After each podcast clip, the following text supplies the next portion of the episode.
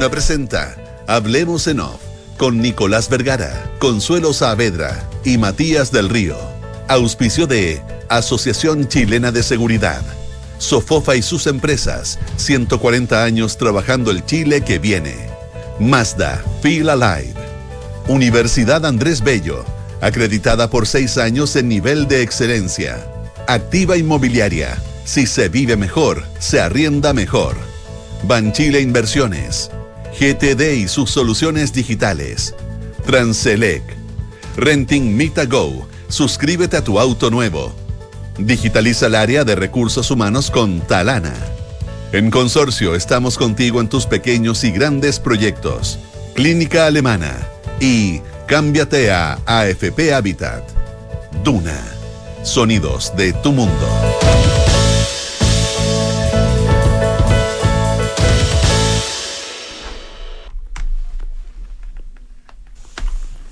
Eh, teníamos preparado algo, pero se nos, se nos complicó. Consuelo Sadere, ¿qué tal? Muy buenos días. Eh, Hola.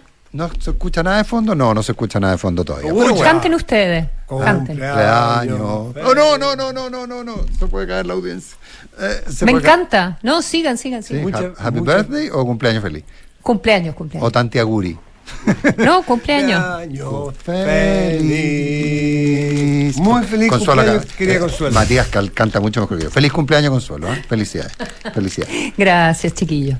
Muchas gracias. Me encantó cuando dijiste eso, que si tuviera un hijo le pondría Duna. Después agregué que en realidad si tuviera un nieto. eso está más probable. ¿eh? Eso, no Por eso. Eso no está tan. A esta altura de la vida, si no, tendría que hacerlo como. Eh, ¿Cómo se llama? La, ah, española, Ana Obregón. Ana Obregón. No, lo de Ana Obregón es impresionante. Eh, ¿Ese es el cumpleaños feliz que voy a ponerlo? Ah, ya, ahí llegó. Ahí llegó finalmente. ¿Y quién canta? New Kids on the Block. Alguien. New Kids on the Block. New Kids on the Block. Para que veas tú. Para que veas tú lo que. lo, lo hicieron especialmente para ti. Ok, muchas gracias. Muchas gracias. Bien. Ahí sí que se nos va a. Oye, es. Eh, va a migrar. El jueves 20 de abril del año 2023. Estamos en la frenética preparación de, una, de un contacto telefónico que tiene que ver, si eventualmente resulta, con eh, la sorpresiva sorpresiva eh, designación de, del senador Álvaro Elizalde como ministro secretario general de la presidencia. Hay muchos elementos a tener en cuenta. A ver, una de, las cosas más eh, interesantes siempre es cuando eh, hablamos de la sucesión. Pero bueno, eso podemos hablar después. Pero también cuando hablamos del contrafactual, la pregunta de por qué. Se la vamos a hacer, eh, si nos resulta el entrevistado le vamos a preguntar por qué, pero, pero la verdad es que uno se hace muchas preguntas de por qué alguien está disponible para dejar el Senado con un cargo por tres años eh, le queda la mitad del periodo prácticamente, eh, es una circunscripción muy atractiva eh, y en el cual según entiendo, las posibilidades de reelección todavía eran importantes, ahí ven un recambio, el senador Coloma sale, en fin, y uno podía imaginar que era un lugar tranquilo para, uno, ser parlamentario y dos, tener un rol tan relevante como el que ha tenido, sobre todo en el último tiempo, Álvaro Elizalde en la política chilena desde el Partido Socialista. ¿Por qué aceptar? Eh, es una duda. La otra pregunta es, ¿quiénes eran los otros candidatos? Yo quiero poner arriba de la mesa a Consuelo Matías, el que en algún momento, eh, recordemos que la, vez anterior, eh, Nicolás Cataldo, el hoy subdere, comunista, fue por algunos minutos, durante la hora de almuerzo, fue ministro secretario general de la presidencia, es decir, era una posición que eventualmente alguien del riñón de Aprodignidad... No no era que movían a Monsalve a las Express y él quedaba de subsecretario toda razón, del, interior. Tienes toda razón, tienes toda razón, sí. Mm. Tienes toda razón. Iba a ser Monsalve. Iba a ser Monsalve, tienes toda razón. Pero, pero iba a quedar instaladísimo en el comité político eh, una figura como Cataldo. Entonces, parece que. entonces Pero el riesgo, a mí, a mí ayer me planteaban que había en algún minuto existido el riesgo cuando se hizo insoportable eh, o, insostenible, más que insoportable, insostenible, la situación de Ana Uriarte en términos de su salud, que que la verdad que es bien preocupante, porque, porque nos olvidamos de lo dramático que es eh, eh, lo que está motivando este reemplazo. eh, por ahí uno lee, por, ahí uno lee, no, que fue el fracaso de la reforma tributaria. No, Ana Uriarte está dejando lamentablemente el ministerio porque está enferma, mm. eh, una enfermedad que aparentemente es compleja, que no hay mucha claridad sobre su origen aún eh, y que por lo tanto tiene, tiene dramático eso. Le tiene que dedicarle. Sí, a mí eso, me, a, mí eso me, ha impresionado un poquitito la. Mm, uy, la cantidad de bueno, no sé, mala leche, filtraciones eh, y que afectan a muchos ministros. Eh, creo que eso es algo que en, la moneda se tendrían que, hacer cargo porque eh, afecta a la gestión, finalmente. Totalmente. Y, viene. Y viene... la, cantidad de artículos que uno lee ahora sobre Analia Uriarte, que en realidad, eh, en el fondo, casi como que si la enfermedad estuviese eh, bienvenida. No, no por desearle mal, pero su, salida porque en realidad la, cantidad de fracasos que había tenido y los problemas, o no sé, toda la situación con la ministra Toa, o, y, de, todos lados, digamos, eh, con, Giorgio Jackson. no sé, hay un, hay un asunto ahí que resolver que pareciera vincularse con las, entre comillas, dos almas, pero hay personalismo. No es que no sean así siempre los gobiernos, pero algo hay que hacer para que esto no, no, no, perjudique la, labor del, Ejecutivo. Y para que se entiendan los roles. Cuando ayer la ministra Antonia Orellana resalta que eh, se terminó la paridad, sale una mujer y entra un hombre, por lo cual se rompe la paridad en el gabinete. Eso lo puede hacer cualquier líder feminista y tendría toda la razón de hacerlo en función de un gobierno que se declaró feminista. Pero no lo puede hacer una ministra del propio gobierno. ¿De qué mm. estamos hablando? O sea, puede, puede ser que parte del gabinete se pase a la oposición circunstancialmente para la Inaín Retamal, para un nombramiento sin paridad de género, eh, para el tema de las ISAPRE. Puede ser que se pase a la oposición. Hay una posición del gobierno asumida por el Ministerio Sexpress, por el Ministerio de Hacienda, por el Ministerio de Salud, y la ministra del Trabajo es la que se pasa a la oposición para decir que se le está haciendo un traje a la medida a la ISAPRE. Entonces, eh, eh, eh, ahí yo, yo, yo, entiendo. Entonces, veo... Guardar las formas también, guardar las formas y las comunicaciones y, ciertas cosas que se lavan en casa. Cuando hay una urgencia como esta y tú tienes que romper la paridad, hay que entender que el, espíritu del, romper la paridad. Algún día se va a romper para el otro lado. Y, y, si es por uno, es por dos, y en las circunstancias es distinto hacer un gobierno que no sea equiparado eh, por género y que haya 20 y 1. ¿No es cierto? Aquí estamos hablando de uno por otro y que probablemente en el cambio siguiente se corrija. eso de eso, porque el espíritu está el buscar la corrección y buscar los promedios, por así decirlo, en el, mediano plazo. Nadie, ¿no? me parece que nadie pueda cuestionar el el, compromiso que tiene este gobierno en, en, particular, como con los temas de género y con la representación de las mujeres, porque haya uno más o uno menos. Pero con un cierto grado de ironía lo hace la propia ministra de la Mujer, Estoy completamente de acuerdo. perdón, solo miren, miren el comité. O sea, no con lo que ella dice, con, pero miren, lo que Pero miren, para que vean ustedes dónde está el espíritu de, equidad de género. En el comité político hay seis ministros. Hay cuatro mujeres y quedan dos hombres. Eran cinco y uno. Eran cinco y uno, era Carolina Toa, Ana Uriarte, Camila Vallejo, Janet Jara y Antonio Orellana, y el hombre Mario Marcel. Y ahora queda 4 a 2. Por lo tanto, no hay una deliberada intención de apartar a las mujeres, que sería lo que en el espíritu es romper la equidad. Así que bueno. Sí, bueno, pero, pero, pero son detalles, entonces son detalles, son cosas que uno está preguntando. Entonces, la razón por la cual finalmente eh, Álvaro Elizalde deja la, entre comillas, comodidad del Senado para ir a un cargo difícil y complicado, complejísimo, como es manejar la relación con el Parlamento, tiene que ver con eh, no dejar, no librar un espacio a la otra alma del gobierno, a Pro Dignidad.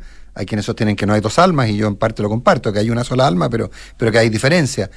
de irlo solo, a dejárselo a Pro Dignidad y esa es la razón, o porque el presidente no tenía a quien más recurrir entonces, o encontraba que era el mejor, si es que al final nos olvidamos que los presidentes hacen bien cuando eligen a los que creen que son los mejores. Pero, de nuevo no está de prueba archivo, ¿eh? pues de nuevo tenéis el problema práctico que cada vez que gobiernos anteriores sacaron gente del gabinete los criticaron. Del Parlamento. Del, Parlamento, perdón. Sacaron gente del Parlamento para llevarlo al gabinete, perdón. Pero esta vez yo no vi que hubiese tanta crítica por eso, porque en realidad sería bien. No, ahora ninguna. Ninguna, porque es infructuoso todo. No, lo, no, lo hizo el presidente Bachelet, lo hizo el presidente Piñera, lo No, no, pero, pero, cada vez que lo hizo el presidente Piñera eh, era, era romper el pacto democrático. Ah, porque también la presidenta Bachelet sacó a Carolina Tobá, ¿te acuerdas? Que fue y hubo críticas de la oposición ese Por eso. Ahora, no, no, no, no comparables con las que hubo. Eh, claro, pero está bien. el presidente Piñera sacó a cuatro de un paraguaso. Sí, claro. Sacó a quien Alamán. Matei, Longueira, Alamán y Chadwick. Longueira, Alamán, Chadwick. sí, claro, no, no, no. Eso fue. Sí, está bien, pero. Es un takeover. Hay una, hay, una, hay una nota interesante en el mostrador eh, de Juan Diego Montalva eh, como con la trayectoria política de, Álvaro Elizalde y el nivel de resiliencia que ha tenido y, el tiempo que le ha tomado eh, llegar a convertirse en la eh, figura política que, es, mm. ¿verdad? Y el peso que tiene y, también con esta idea de que eventualmente se podría convertir en, presidenciable. Sí. Elizalde sufrió, ¿te acuerdas tú, el ¿cómo decirlo?, los embates del laguismo eh, de manera súper dura. Cuando... Bueno, pero es que se la jugó por Alejandro Guillén. Por eso, pues, bueno, pero a ver, a ver, Consuelo, corrijamos. Logró imponer a Alejandro Guillén como candidato. Porque era, porque era el que marcaba las encuestas y al final. no, no, de acuerdo, no, no, no, pero a ver, no, pero. No, traicionó al expresidente Lago. presidente Lago es, que cuando, es que cuando uno ve, cuando uno ve objetivamente los, el nivel de logros de cosas teóricamente imposibles. Entonces yo creo que ese es el tema. Eh, son las 8 de la mañana con 17 minutos. Oye, eh, les recomiendo leer una entrevista en el diario La Tercera, que publica el diario La Tercera hoy día, al senador Juan Luis Castro.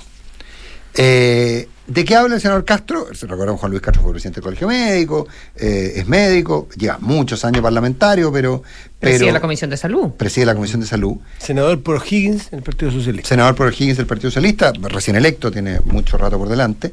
Eh, esa entrevista es un compendio, es, es la mejor crónica que yo he visto, es una entrevista, la crónica la hace el entrevistado, pero es la mejor crónica de lo que está ocurriendo con las, eh, con las ISAPRES. eh, con mucha elegancia, con algo de eufemismo, eh, pero en el fondo lo que plantea Castro es, hace un rebaraje total.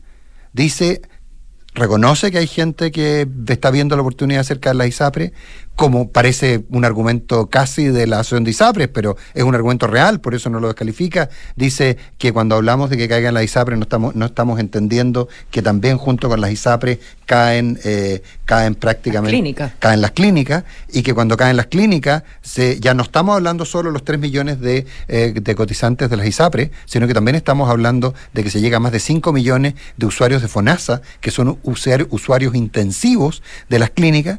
Entonces cuando lo dice cuando lo dice Juan Luis Castro. Y ojo, cuando estamos hablando de clínica, uno tiene la sensación, y esto lo agrego yo. Son cuatro clínicas grandes. Que son cuatro clínicas grandes. Son centros médicos, clínicas. Son centros médicos, son centros de diálisis. Mm. Son centros de diálisis. Son Nico, pero tú, sí, tú has estado siguiendo este tema bien, bien de cerca, lo, lo habías estado poniendo eh, prácticamente las últimas dos semanas en la pauta y, nunca alcanzábamos a tocarlo. Gracias. lamentablemente, quiero reconocer eso. En todo caso, lo que yo no entiendo de la entrevista de Juan Luis Castro es que él, eh, políticamente en resumen, eh, dice Hubo dos almas aquí, ¿verdad? Ha habido posiciones encontradas, hemos sabido de, controles fuertes entre el superintendente y, la, ministra, de, Salud, pero al final él dice, eh, eh, en el gobierno ahora hay conciencia de que no se puede dejar eh, caer las ISAPRES y esta es básicamente la, la visión, entre otros, de eh, Hacienda, del Ministerio de Hacienda y, por cierto, de la ministra de, Salud y también de, eh, de la SECPRES, que ahora va a estar con el, con el ex senador eh, Elizalde. entonces dice, nos parece que el proyecto de ley que se va a presentar dentro de los próximos días y todo lo que hemos conversado con la ministra va por el lado de que no caigan las ISAPRES.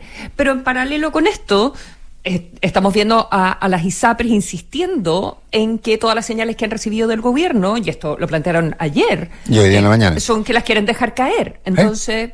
Por es que, es que, eso no entiendo. ¿Qué, sabemos sobre el proyecto de ley que viene? Es que yo creo que lo que está haciendo Castro es marcar la cancha.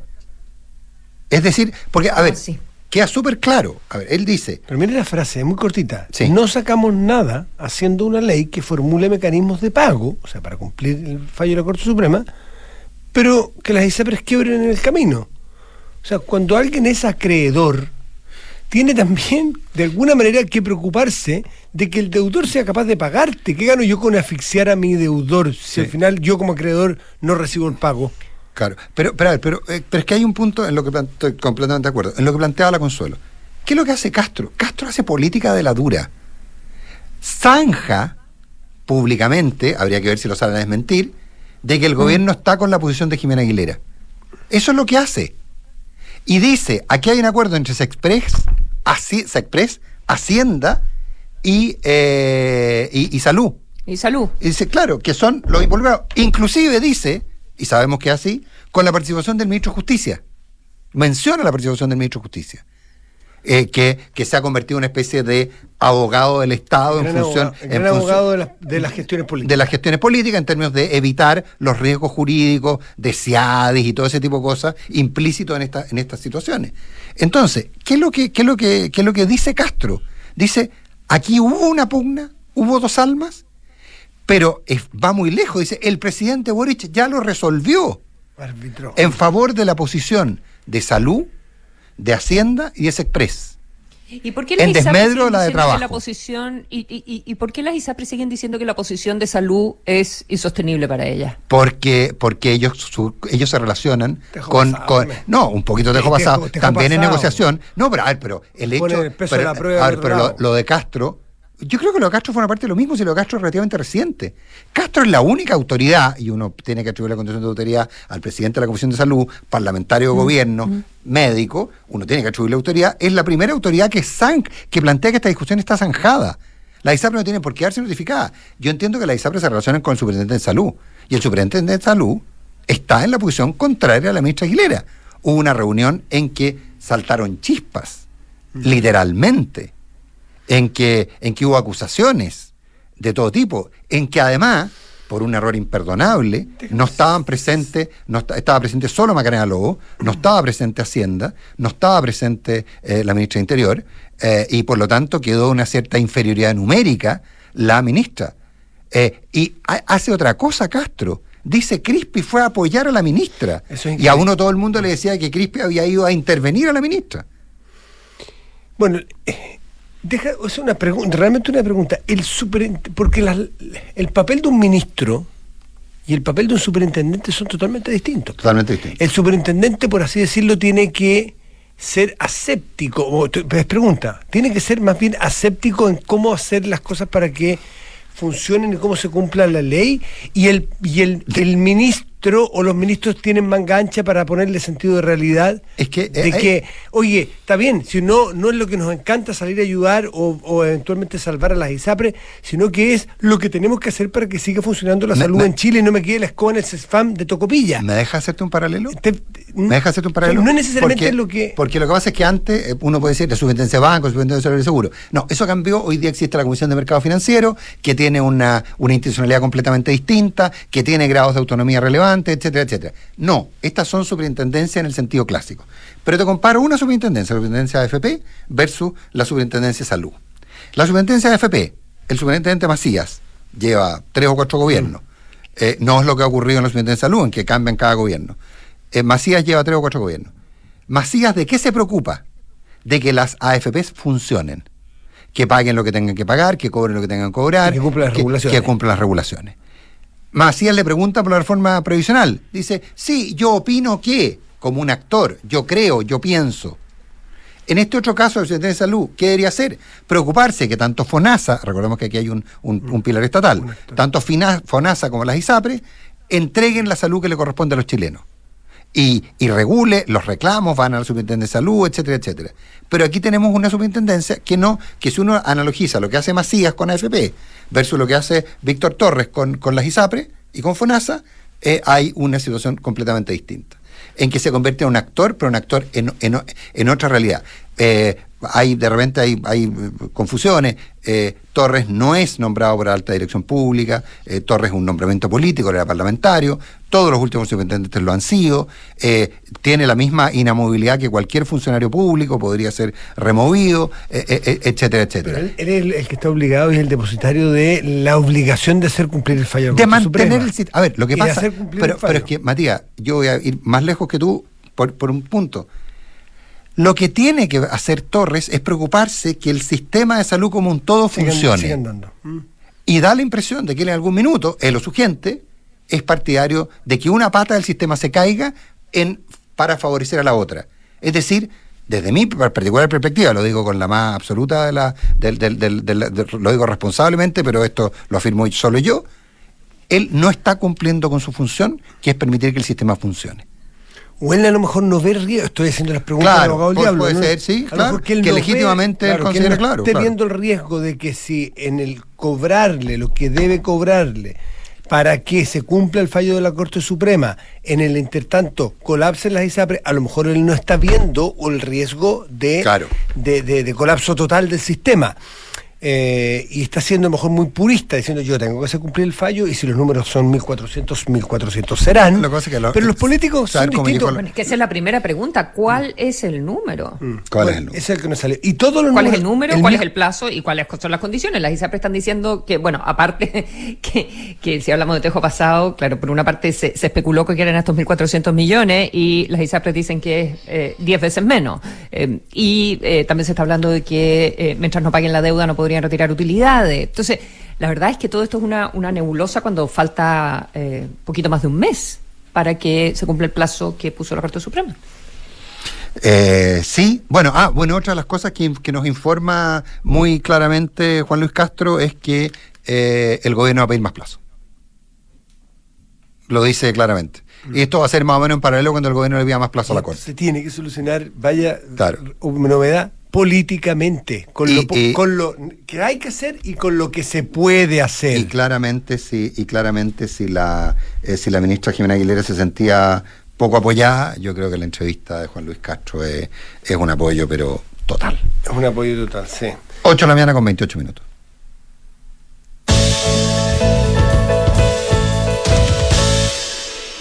Eh, cuéntame, Matías. me encantaría poder contarte. Pero, ¿para qué me cambiáis Pero ¿para qué me hacéis cortar si después no? Ya, está bien, está bien. Oye, eh, oye, lo de Calama no tiene. Eh, es. Eh, mientras más información tiene uno, más se enreda, más se enreda la cosa. Eh, lo que sí está claro es que hay un eh, hay... llamado a paro. A mí eso es lo que más me sorprende. Es sí, no es el primero en Calama. Mm. Eh, ha, pasado varias veces. Primero en Calama, hubo, hubo años atrás por, mm, por temas de, de, los impuestos, de los royalties, que no se quedan en, de que finalmente el cobre viene de ahí, que, que no se reinvierte en las regiones, etcétera, Pero uno respecto de seguridad, un alcalde que es de em, es del gobierno, es, del Frente Regionalista Verde Social. Este, claro, es del... No olvidemos que este fue el primer alcalde que le pidió a Carter la receta. Para, ah, para, derribar en marzo En marzo demolió casa. Para derribar casas narco. Mm. Y lo hizo. Porque el problema lo tiene ahí eh, y no hay muchas disquisiciones ideológicas ni nada. Es una urgencia que, que le quema, le queman las manos a la salida de su oficina. Probablemente tiene el problema y lo ve en Calama debe verse este problema, no, no, no solo sentirse y saberse. Eh, las ¿Ustedes vieron la, balacera, la magnitud de la balacera? Más de 100, más de 100 casquillos en el suelo. O sea, no sé por qué murieron solo dos personas, por suerte, porque vi, eh, en, las imágenes. Pero después la balacera de carabinero, cuando en el fondo él decide como ir a la muerte, el, señor. Cuando ya estaba cercado, ya había pasado por la comisaría, ya había pasado. Eh, eh, por el terminal. el terminal de buses, o sea, ya había matado. Y lo, lo, encajonan varios vehículos de carabinero, y está, y está el auto blanco, y se dispara un par de veces, y después decide tirarse como al Hotel May Luis, eh, ¿verdad? Como a lo que venga. Y la balacera de Carabinero, ese video es... No, el video, el, el, video es... El video eh, final, digamos. sí, sí, sí, sí, sí, sí, sí, sí, sí, sí, sí. bueno, pero eh, pide otro, otro día, otro día sin clase en Calama. ¿Mm? Ocho días sin clase. Ocho días sin clase y un paro a la vista. Y lo que hace el gobierno tratar de, de, intervenir con qué? Con más carabineros, con que va el subsecretario Monsalve y diciéndole que no se soluciona nada con un paro. Siempre los gobiernos le dicen. claro, se le dice a la ministra del Interior, y, el alcalde Chamorro dice que, que, bueno, que no es, que no es suficiente los destacamentos extras que, le están mandando y, y, y está pidiendo militares y que se, que se vea si se puede aplicar infraestructura crítica en, su comuna.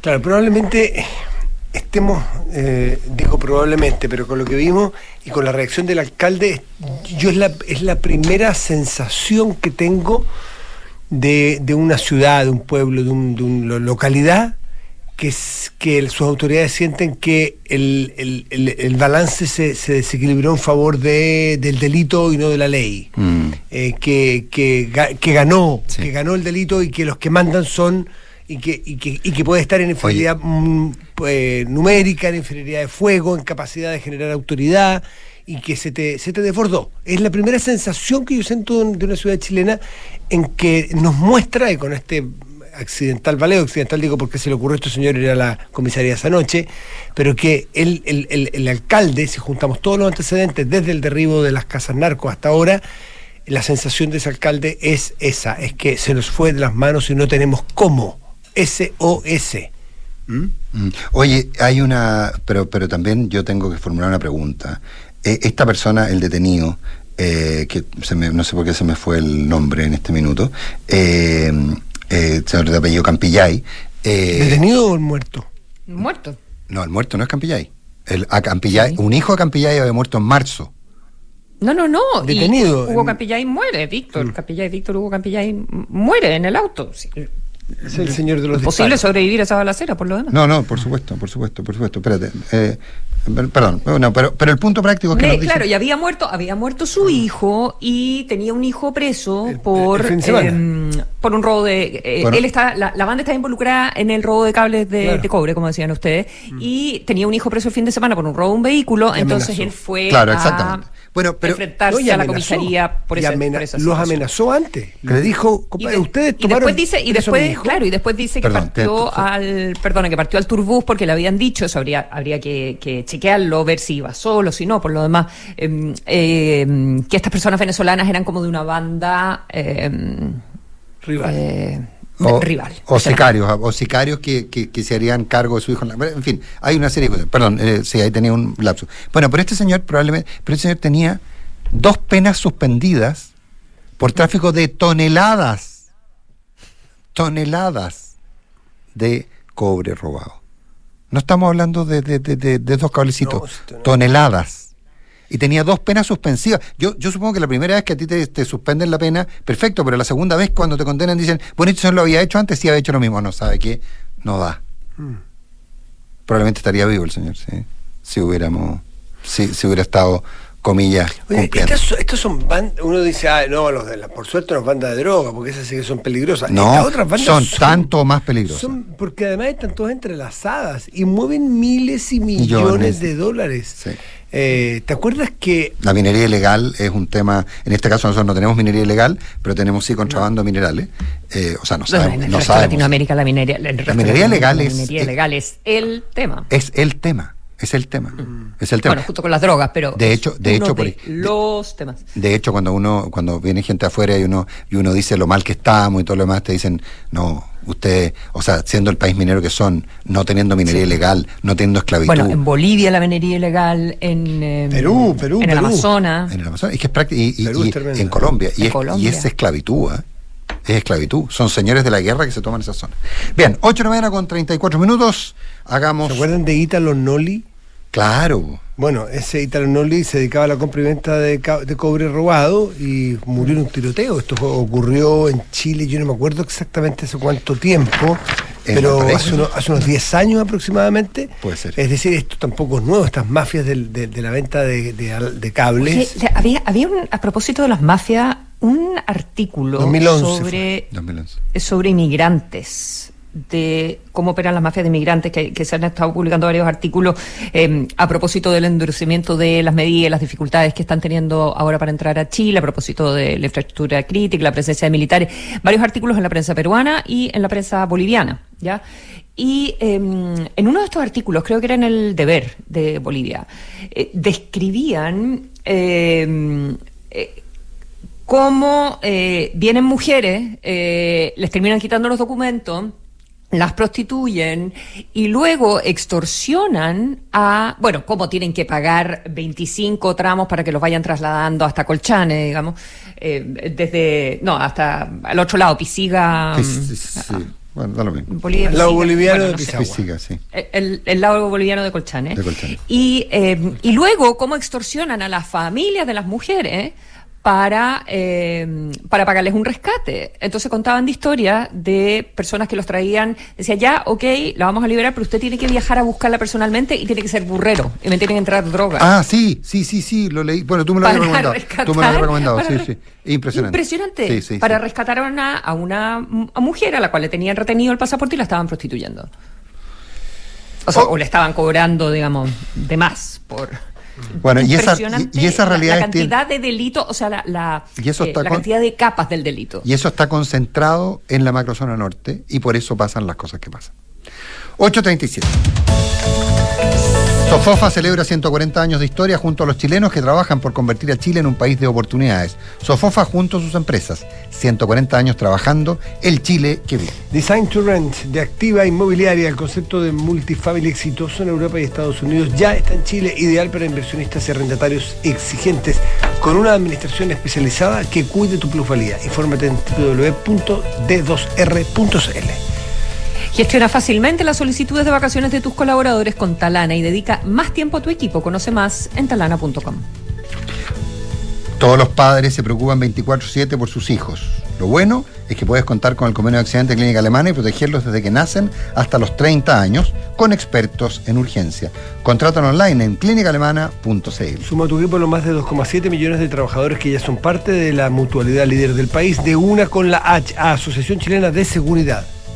Un cordón volcánico perdido hace más de 100 millones de años fue el último hallazgo de un grupo de científicos de la Universidad Andrés Bello. Una investigación de impacto mundial que nos permite entender cómo se formó nuestro territorio austral.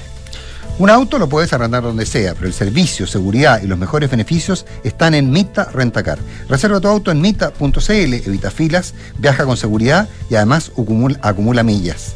¿Qué mejor? Es Mita Rentacar y Leasing Operativo.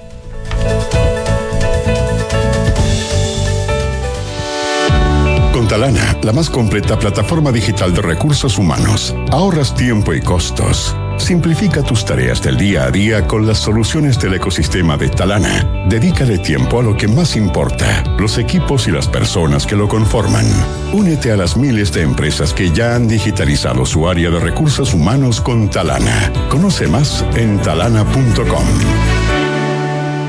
Que las cripto, los NFT, blockchain, todos buscamos en qué poder invertir algo de plata y tener un beneficio, pero todo eso es muy complicado e incierto. Con el depósito a plazo online de Banco Consorcio, me voy a la segura, con plazos desde 7 días a un año, fijos o renovables, y además lo puedo tomar en pesos o si quiero también en UF. Re fácil. Gana intereses invirtiendo fácil y seguro. Solicita hoy tu depósito a plazo online de Banco Consorcio con una conveniente tasa de interés. Conoce más en consorcio.cl. Infórmese de las tasas disponibles en www.consorcio.cl. Depósito a plazo online disponible solo para clientes cuenta corriente cuenta más. Otorgamiento de cuenta corriente cuenta más sujeto a comercial. Infórmese sobre la garantía estatal de los depósitos en su banco o en www.cmfchile.cl. Celebremos las historias de transporte y logística, donde el volante mueve el país. Historias que te tocan el timbre y te entregan más que una caja, donde containers llenos de lo que queremos llegan a nuestro puerto colorido y se ponen en manos de los expertos en rutas, caminos, atajos, paradas y picadas. Las historias de los que, sin un solo cable, conectan a Chile con todo lo que necesita. Celebramos las historias que hacen de Chile un país de oportunidades, para que nadie se quede atrás. Sofofa,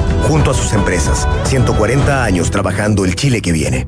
Descarga y usa la aplicación Mi Inversión. Con ella podrás realizar operaciones en cualquier momento del día, revisar el comportamiento de tus inversiones en línea y acceder a recomendaciones y alternativas de inversión de forma 100% digital desde tu celular. Hazte cliente hoy mismo en banchileinversiones.cl. Banchile Inversiones. Inversiones digitales para todos.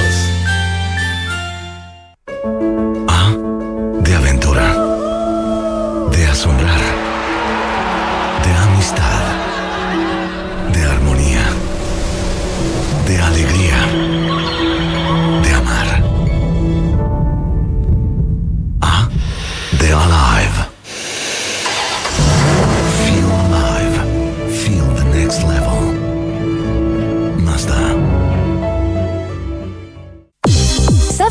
Design to Rent? El nuevo modelo de inversión de activa inmobiliaria para quienes desean invertir a largo plazo y lograr independencia financiera con rentabilidad por sobre el mercado, basado en el concepto de multifamily, con éxito en Europa y Estados Unidos. Combina diseño más espacio, equipamiento especial para el arrendamiento y fácil mantención y administración especializada que cuida tu plusvalía.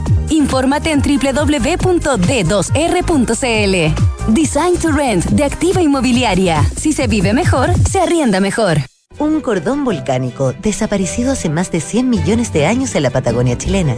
Es el último hallazgo de un grupo de científicos liderados por el académico de la Universidad Andrés Bello, doctor Manuel Suárez, y que permitirá entender cómo se formó nuestro territorio austral. Esta investigación fue publicada por la prestigiosa revista International Journal of Earth Science y situó nuestro extremo sur como una de las capitales de la geología y paleontología en el mundo. Más información en aporte.unap.cl.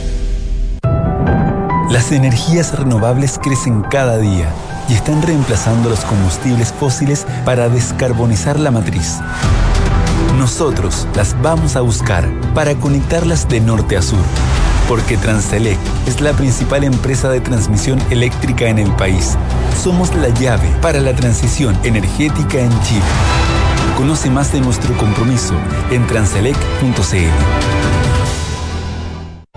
Somos GTD y sabemos que cada empresa, sin importar su tamaño, tiene múltiples necesidades. Por eso, diseñamos soluciones que se adapten a sus desafíos y, por sobre todo, que nos permitan poner nuestra tecnología al servicio de cada una de sus metas. En GTD, creemos en las empresas y las acompañamos día a día porque en el camino hacia el éxito vamos juntos. GTD. Hacemos que la tecnología simplifique tu vida.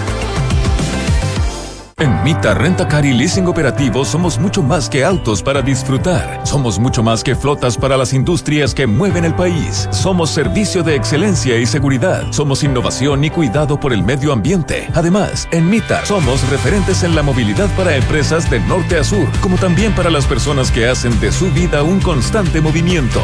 Mita Rentacar y Leasing Operativo. Elige tu destino. Nosotros te llevamos. Visítanos en mita.cl. Hola, bienvenido a la H. ¿En qué te puedo ayudar? Hola. Ay, parece que me equivoqué de número. Me lo dieron para pedir una hora al médico. Es que hice unos arreglos en mi casa y ahora me duele mucho la espalda. Sí, no se equivocó. Los mejores especialistas de la H están al servicio de todas las personas y a precio accesible. ¿Y me atiendes si soy FONASA? Sí, y si eres ISAPRE particular también. En el servicio de traumatología de la H, no importa si no estás afiliado. Agenda tu hora en h.cl slash salud. Las mutualidades de empleadores son fiscalizadas por la Superintendencia de Seguridad Social www.suceso.cl. Hijo, ¿Ah? mañana me podrías acompañar a hacer mi trámite de pensión. Mamá, no es necesario que vayamos. En Habitat puedes hacer tu trámite de pensión 100% online. Hay muchas razones para estar en Habitat. Más del 82% de nuestros clientes están satisfechos con el servicio recibido por nuestros canales. Porque tu AFP no da lo mismo. Cámbiate a Habitat. AFP Habitat. Más de 40 años juntos, haciendo crecer tus ahorros. Hablemos en off. Nicolás Vergara, Consuelo Saavedra y Matías del Río están en Duna.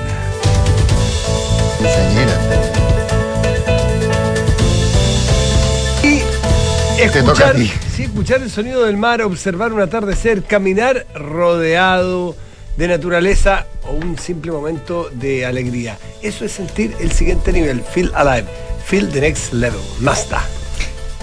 Las decisiones de ahorro que tomas hoy definen tu futuro. En Banchile Inversiones quieren que sepas la importancia de tener una APB. Ingresa a banchileinversiones.cl, infórmate y comienza tu APB ahora. Los amigos de GTD apoyan a sus clientes con la mejor conectividad y resiliencia gracias a la calidad de sus redes terrestres y al respaldo que le otorga el cable submarino Prat, que conecta Chile de Arica a Punta Arenas. En GTD, su gente totalmente dispuesta hace que la tecnología simplifique tu vida. Hablar de inversiones para algunos puede ser un tema complicado, pero con el depósito a plazo online de Banco Consorcio la cosa es más simple y 100% online. Gana intereses invirtiendo fácil. Conoce más en consorcio.cl. Porque para la descarbonización se necesitan más líneas de transmisión que conecten las energías renovables. Transelec, la principal empresa de transmisión eléctrica en el país, es la llave para la transición energética en Chile. Conoce más en transelec.cl. Hay muchas razones para estar en Habitat. Más del 82% de sus clientes están satisfechos con el servicio recibido. Porque tu AFP no va lo mismo, cámbiate a Habitat. AFP Habitat, más de 40 años juntos, haciendo crecer tus ahorros. 8 de la mañana con 45 minutos. Don Rafael Berguán, son 45 minutos, son 40 horas. ¿Cómo está usted? Muy buenos días, gracias por Buenos días, hola Consuelo, Matías, Nicolás. Muy buenos días, ¿qué tal? Buenos días. 40 horas. ¿Qué significa? 2017 creo que originalmente había ingresado, 2018 el proyecto de la, en ese entonces, diputada Camila Vallejo. Y Camila Vallejo, que, el proyecto se aprobó... No se acaba de aprobar. Sí, no, no, es tan parecido al de la diputada Vallejo. No, pero, no, no. Pero, no, pero... pero, lo, perdona, lo sorprendente es que hagamos la aclaración, porque lo natural es que el proceso legislativo sirva para eso, para discutir, debatir, enriquecer, mejorar los proyectos de ley cuando que, ingresaron, pero como que se nos había olvidado un poquito de eso, y por eso yo tengo una opinión positiva eh, de, esto, de lo que resultó en varias dimensiones, aunque hay riesgo, y del proceso. Claro, ahora el, punto es, es dónde, o sea, vamos a lo positivo, sin duda no lo dejemos pasar, pero, pero ¿dónde está el, dónde está el riesgo? Alguien me decía eh, el otro día eh, que esta es la típica política pública en que un gobierno o un parlamento o lo que fuere consigue los, eh, los aplausos y se lleva los beneficios, pero la generación que viene o a pocos años, con este tema de la gradualidad, eh, los que pagan la cuenta son otros porque los que tienen que mm. enfrentarse a los mayores niveles de costos, a, a, la complejidad en algunas industrias, etcétera, son los que sí están al pie del cañón cuando el proyecto risca completamente. voy, a hacer un comentario grueso. O sea, desde un punto de vista académico, técnico, uno siempre lo que tiene es heterogeneidad en estos proyectos y por lo tanto los impactos son bien distintos por sectores, por tipo de empresa, por tipo de trabajador dentro de una misma empresa. Y podemos hablar de todo eso porque en la Comisión de Productividad el año 2019 hicimos un informe analizando qué pasaría si, obviamente con supuestos, con, con estadísticas, etcétera. Y te puedo mencionar algunas cosas. Además, tenemos, tenemos contexto internacional y local. O sea, Chile ya había bajado el 2005 su jornada de 48-45. Los franceses lo hicieron en los 90, fueron los primeros, bajaron de 39 a 35. Y eso se ha estudiado y, vimos más o menos qué ha pasado. ¿ah? Pero te voy a hacer un comentario grueso primero. No estoy de acuerdo con lo que tú dijiste antes. Ya a esta altura la gente se olvidó lo que tú dijiste. Pero básicamente plantea una postura de preocupación como que el foco principal, el título es esta cuestión es una mala, una mala política.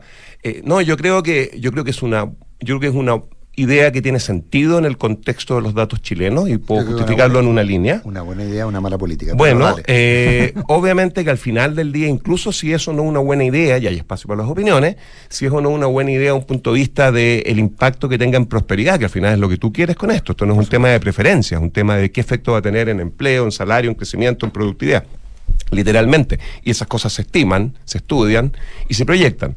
Eh, pero sí tiene sentido en el contexto actual en Chile, quiero decir, pero obviamente, y esto siempre es así, y podemos entrar en detalle, el demonio está en los detalles, el diseño importa y sobre todo, y esto es lo segundo positivo de lo que terminó ocurriendo, bueno, no, mentira, es el riesgo que hay hacia adelante, que yo quiero dejar al tiro como mensaje. Esta es una oportunidad, dado que esto entró al final y terminó probándose con gradualidad que por lo demás es lo que hicieron también los franceses. Cinco años. Cinco años, eh, una, una, hora, una hora el primer año, dos, y dos. Y dos. dos. Dos años después, dos y así, en cinco años se dan las cinco horas. Pero dado que se va a implementar con gradualidad, como por lo demás lo hicieron los franceses, entonces tenemos la oportunidad, creo yo, de en el proceso ir evaluando impactos para ver si los riesgos se terminan materializando o no.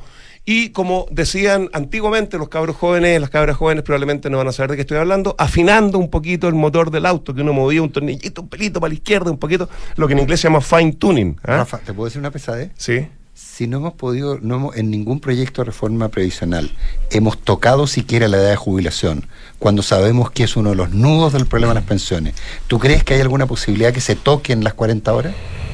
Pero es que lo que puede ocurrir en los siguiente. A ver, déjame primero hacer un solo comentario de, contexto muy general. El número 40 horas no es un número que en el contexto de la realidad chilena esté completamente desalineado con lo que ya está más o menos ocurriendo. Y les doy solo en dos líneas un número que a mí me sorprendió mucho cuando lo, cuando lo, lo medimos en ese informe que produjo la comisión el 2020, que está en la página web que es bien técnico, ¿ah? pero tiene todo un resumen ejecutivo pensando en un público no especializado en estadística y en economía. Y es que eh, las horas efectivas, los promedios mienten, pero las horas efectivas en Chile trabajadas, el 2019, que es cuando nosotros eh, registramos los datos, eran 41,3. Si tú agarras 41,3, yo sé que la jornada máxima legal es de 45 y que la realidad de cada sector, empresa y persona, pero si tú agarras a todos los países en el mundo que tienen más ingreso per cápita que nosotros, todos, y ves cuánto trabajaban según la OCDE en el momento que tenían el ingreso per cápita real nuestro, el número, ¿sabes cuál es? 41,2. Es una coincidencia porque hay algunos, ya, pero no importa. No quiero monopolizarme el tema, pero, de nuevo, eso es lo que se trabajaba efectivamente. No era lo que planteaba la jornada. Es decir, había una un, subcumplimiento de la jornada. No, porque hay personas que trabajan media jornada, hay personas que trabajan más horas, menos horas, etcétera, dependiendo del tipo de oficio, etcétera. ya. Pero vamos, vamos, ¿no? no, no, no, pero es que está bien, está bien. Yo no puedo, yo no puedo hacer, yo no puedo predecir cómo va a reaccionar el mundo político a lo que tenemos una oportunidad por primera vez en mucho tiempo, después de varios años en que no solo el análisis técnico de los proyectos ha estado un poquito venido menos, pero el compromiso con hacer evaluaciones durante la implementación simplemente no ha estado presente. Ese es el punto que quiero levantar. Porque al final del día esta cuestión no se trata de ganar gallitos, no se trata de pasar proyectos por pasarlos, se trata y perdona que yo sea tan ingenuo, pero lo digo tanto, soy tan joven yo y por lo tanto soy ingenuo. No se, se trata, por supuesto, de que esta cuestión no termine aumentando de manera relevante el desempleo en determinados sectores, tipos de empresas o tipos de trabajo. Entonces, esta oportunidad de evaluar ahora y ver qué sucede después de bajar una hora, con las dificultades que eso tiene, puede que nos alimente y nos diga, por ejemplo, los franceses, voy a dar algunos ejemplos concretos, esto fue en los años fines de los 90, los franceses tuvieron sus problemas con este proyecto cuando lo llevaron a la práctica. Los franceses, a ver, ¿cuáles son las, dos, las dos medidas principales, creo yo, Ahí entre paréntesis voy a citar, un medio amigo, en ex ante hay un buen resumen con bullets de, los distintos elementos que contiene el proyecto, ¿ah? en materias bien específicas de sé yo. Pero me voy a concentrar en dos que a mí me importan. Esto incorporó la gradualidad que no estaba originalmente e incorporó además eh, adaptabilidad en el sentido de que la jornada laboral, que históricamente en Chile ha sido para cada semana, 52 al año, en cada sector, eh, ahora nos movemos a cuatro, a cuatro semanas. Entonces, las 40 horas promedio no se calculan semana a semana, sino que se calculan en ventanas de cuatro semanas. Tú podrías una semana trabajar 42, otra 38 y te da las 40. Ya. ¿Qué pasó con los franceses? las vacaciones. Por supuesto, no, sí, hay varias otras cosas más. Hay varias otras cosas. Pero me quería concentrar en como en la cosa más macro, así de que es gradualidad y adaptabilidad, para ponerlo un poco en el debate que a mí me interesa, la gradualidad para poder evaluar y porque además hay que ir viendo los efectos, pero también adaptarse y la ventana con adaptabilidad. ¿Qué hicieron los franceses? Los franceses, por ejemplo, la, esto de la gradualidad no la hicieron igual para todos. Aquí está, ¿no es cierto?, cinco años para todos. Pero los franceses dijeron, mira, si una empresa tiene menos de 20 personas, va a tener una gradualidad que va a ser mayor a las empresas medianas y grandes. ¿Ya? Como por tamaño, quizás aquí podríamos pensar en 15 o 10 personas. Yo he visto más o menos los datos de empresa. No sé si tiene que ser 20, pero el punto es que ellos dijeron: mira, 20 o menos va a ser una probabilidad no de 5 años, no de 4 años, sino que de 8 años. Segundo, los franceses, estoy simplemente divulgando, los franceses dijeron sí, hay que moverse de jornadas semanales a algo más amplio para permitirle a la empresa, junto con los trabajadores, de mutuo acuerdo, y ahí viene el problema de la simetría que siempre preocupa, y yo sé que ellos tienen más sindicalización, etcétera, pero también va de capa caída la sindicalización en Europa. Hay que permitirles que se adapten en jornadas de cuatro meses, no de cuatro semanas. Entonces, veamos qué pasa cuando bajemos de 45 a 40. ¿Quiénes son? A ver, ¿quiénes son los que tienen más riesgo al final de salir para atrás con esto? O sea, aquí hay gente que, si sigue trabajando, hoy día están 45, no le puedes bajar el sueldo, ¿no es cierto? Porque por contrato no, no puedes. Entonces, eh, si siguen esas personas, obviamente que van a tener más prosperidad, van a tener acceso a más tiempo libre, ganando lo mismo. Por tanto, están ganando más por hora. la preocupación es que ahora la empresa está pagando más por hora. Entonces, la pregunta es, bueno, ¿va a aceptar eso o va a reemplazar horas de trabajo por horas de capital, para ponerlo así en una discusión bien simplista. Y la verdad es que al final los que tienen más riesgo de perder la pega son los que están trabajando 45 horas, no los que hoy día en empresas grandes ya tienen jornadas de 40, y yo conozco varias, y son por supuesto los menos productivos, porque son los que tienen, ¿no es cierto?, una contribución en valor agregado por problemas de capacitación, de contexto menor son los que relativamente van a salir más caros. Entonces, lo que uno no quiere es que justamente aquellos a los que quiere proteger, que son los más vulnerables, los que trabajan más y los que tienen menos, terminen perdiendo la pega. Entonces, con los retiros, con por supuesto. Termina. Consuelo. Entonces, perdona, entonces ahí es donde, hay que enfocarse, Consuelo, donde obviamente los modelos económicos simulan eh, riesgos mayores y donde hay que ver la posibilidad de ir haciendo ajustes en el camino si esta cuestión empieza a crecer mucho, mm. como desempleo. Eh, eh, claro, el, problema es que no se incorporaron esos espacios de, evaluación. ¿verdad? Entonces, ni, ni tampoco estas diferencias eh, respecto al tipo de industria, al tamaño, quizás al rubro, quizás al tamaño, y también ver los efectos de esta gradualidad. Yo creo que todo el mundo eh, coincide en que para los trabajadores es algo positivo y para las empresas y los trabajadores también la posibilidad de tener estas jornadas más eh, adaptables, que era algo que se viene tratando de empujar hace hace muchísimo tiempo. Te quería preguntar, eso sí, ¿cómo estás viendo la, discusión sobre los costos para las empresas con... Los tres em, proyectos. O las tres cambios, los tres eh, claro, con sueldo mínimo, eh, mm. con este, eh, con... Y la gratificación, el 6% de contribuciones. Exacto, y la, eventual tributaria.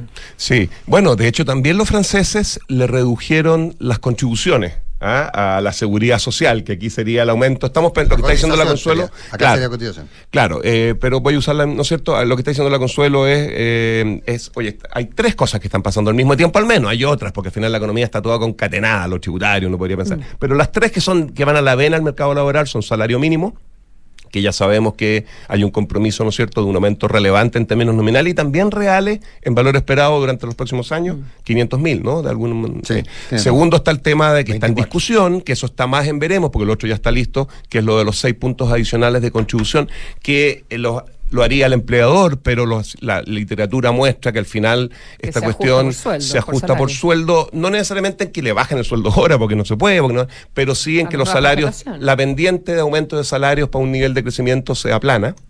Y finalmente está lo que ya está aprobado, que es lo que no, nos de lo que estamos hablando, que son las 40 horas. Sí, mira, hay estimaciones, nosotros la comisión no las hemos hecho, que dicen que para algunos trabajadores esto podría aumentar el costo laboral en cerca de 24%, salió en los últimos días los diarios, pero nuevamente yo creo que, mira, de verdad...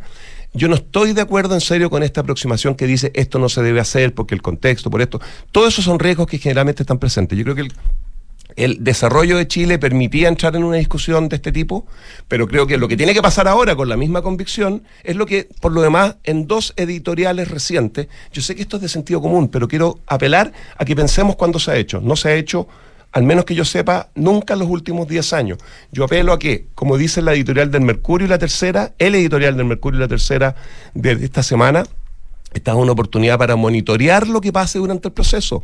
Tenemos cinco años y reaccionemos a eso. ¿Qué significa eso? Quizás nos damos cuenta que está empezando a aumentar de manera muy importante el desempleo entre trabajadores poco calificados, eh, adultos mayores o jóvenes en empresas de menos de 20 personas. Bueno, hagamos, agreguémosle entonces, ¿no es cierto? Complementemos esto con políticas eh, que permitan que eso se ajuste como se ajustó en Francia. Eso no tiene nada de malo, al contrario, eso es hacer las cosas bien. un minuto, daba más tu calidad de presidente de la Comisión de Productividad. ¿Cómo puede afectar esto al, al, al que al haber menos horas y hay que hacer el mismo trabajo, te pagan lo mismo, puede ayudar a mejorar la productividad porque obliga a las empresas a que busquen formas de o Yo a nivel micro, así como se hace en el mundo de la gestión, de estudio de casos, yo te puedo mostrar mucha, mucha literatura que muestra que en empresas particulares, mejores contextos laborales aumentan la productividad. A nivel macro, de PIB per cápita, la evidencia, perdona, pero y, y, es de sentido común esto, va en la otra dirección. Lo que sucede es que los países alcanzan mayores niveles de eficiencia y luego compran ocio. Y por eso en Alemania, que históricamente es usado como un país en el que la gente trabaja de sol a sol, ah, al menos en el inconsciente nuestro, porque pensamos los inmigrantes que tienen esas características, los alemanes trabajan 1.400 horas hoy día, nosotros 1.900 y además invierten menos que nosotros como porcentaje del PIB, entonces liberan tiempo para ocio y recursos para consumo. Eso es prosperidad, pero tú tienes que conseguir eso como resultado de que subiste tu eficiencia y pudiste entonces alcanzar mayores niveles de ingreso no, va, no va a mejorar la eficiencia necesariamente. a nivel macro, a nivel macro no hay ninguna evidencia que sugiera eso. Pero a nivel de empresas particulares puede pasar. Cuando bajamos a 45 subió la productividad. Cuando, es que lo que pasa que, bueno, los estudios muestran que en ese momento nosotros estábamos, eh, no, se empezó a estancar, de hecho, en el 2005-2006, pero es un comentario que, no está estudiado. también cambian, perdona, cambian las tecnologías. Por supuesto. La economía estaba creciendo al 6% en ese momento, veníamos rebotando de la crisis asiática, etcétera. Pero mira, pero lo que te puedo asegurar es eso. Tú hazme un gráfico en el que me pones ingreso per cápita y horas trabajadas, y la correlación es prácticamente uno a uno en términos de que un dólar más de ingreso per cápita estoy jugando, es un par de segundos menos de trabajo y eso te lo muestran todos los países. Pero puede mejorar la productividad, pero acuérdate que la productividad se mide entre aquellos que trabajan. Es decir, podemos ser más productivos lo que trabajamos, pero en menos gente trabaja. El desafío, 9 de la mañana. Nos cae la guillotina, nos tenemos que ir. Viene información privilegiada. Buenos días. Para la Consuelo. Buenos días. Feliz cumpleaños. Feliz cumpleaños. Está cumpleaños la Consuelo. Feliz sí. cumpleaños. Sí. Y se le notan los 38.